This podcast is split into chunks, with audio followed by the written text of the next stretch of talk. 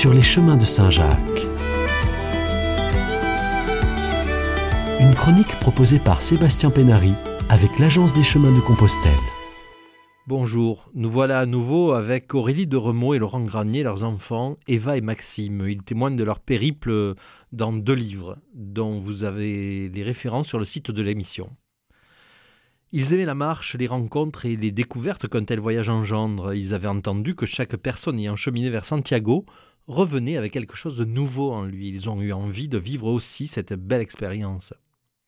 Le projet a grandi en nous et lorsque nous avons estimé que les enfants étaient assez grands pour un tel voyage, nous avons pris nos sacs à dos, nous sommes partis en mai du Puy-en-Velay, nous avons franchi les Pyrénées entre Saint-Jean-Pied-de-Port et Roncevaux et nous avons continué sur le Camino français jusqu'à Saint-Jacques-de-Compostelle où nous sommes arrivés en août.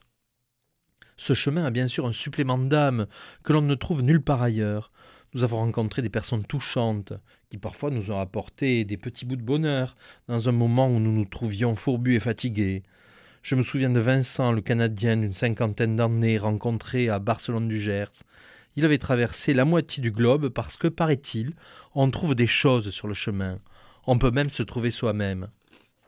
Marcher dans la même direction, être en position de vulnérabilité face aux éléments et à l'effort, rend les gens plus accessibles, les conversations plus faciles. Parfois on se réchauffe, le cœur sans même avoir besoin de se parler.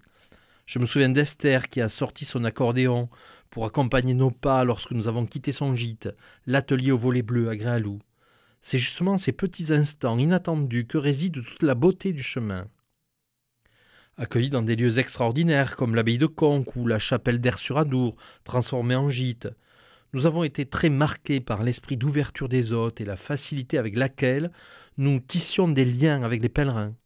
Nous avons développé une belle amitié avec Marie et Jorg, qui cheminaient avec leur petite fille de dix mois sur la Meseta. La dimension humaine était très présente sur le chemin. Mais le voyage ne fut pas de tout repos, bien au contraire. La neige dans l'Aubrac en plein mois de mai, la pluie, la boue à Estin, la grêle à Logrogno en Espagne, la canicule sur la Meseta, rien ne leur a été épargné. Les obstacles sont nombreux, mais rendent leur envie d'avancer encore plus forte. Ils adaptent leur progression en fonction de leurs enfants. Pendant les jours de canicule, par exemple, ils marchent en fin de journée, quand les températures sont douces. Nous avions commencé à marcher peu de kilomètres par jour, environ 8-10. Puis nous avons augmenté progressivement pour arriver à 15-20 kilomètres quotidiens en Espagne. Nous avions une charrette pour Eva et un porte-bébé pour Maxime. Mais dès que le chemin devenait difficile à pratiquer, dénivelé trop fort, beaucoup de pierres, debout, Eva continue à pied.